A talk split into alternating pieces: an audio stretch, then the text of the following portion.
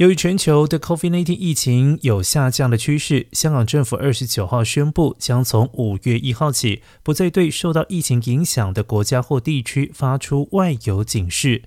二零二零年三月，针对全球相继爆出疫情，港府实施外游警示制度，对发生疫情的国家或地区发出不同级别的警示。让香港人作为境外旅游的参考。当时港府强烈呼吁市民避免前往有外游警示的国家或地区。不过，如今港府表示，考虑到与香港有密切往来的海外国家或地方的疫情呈现下降趋势，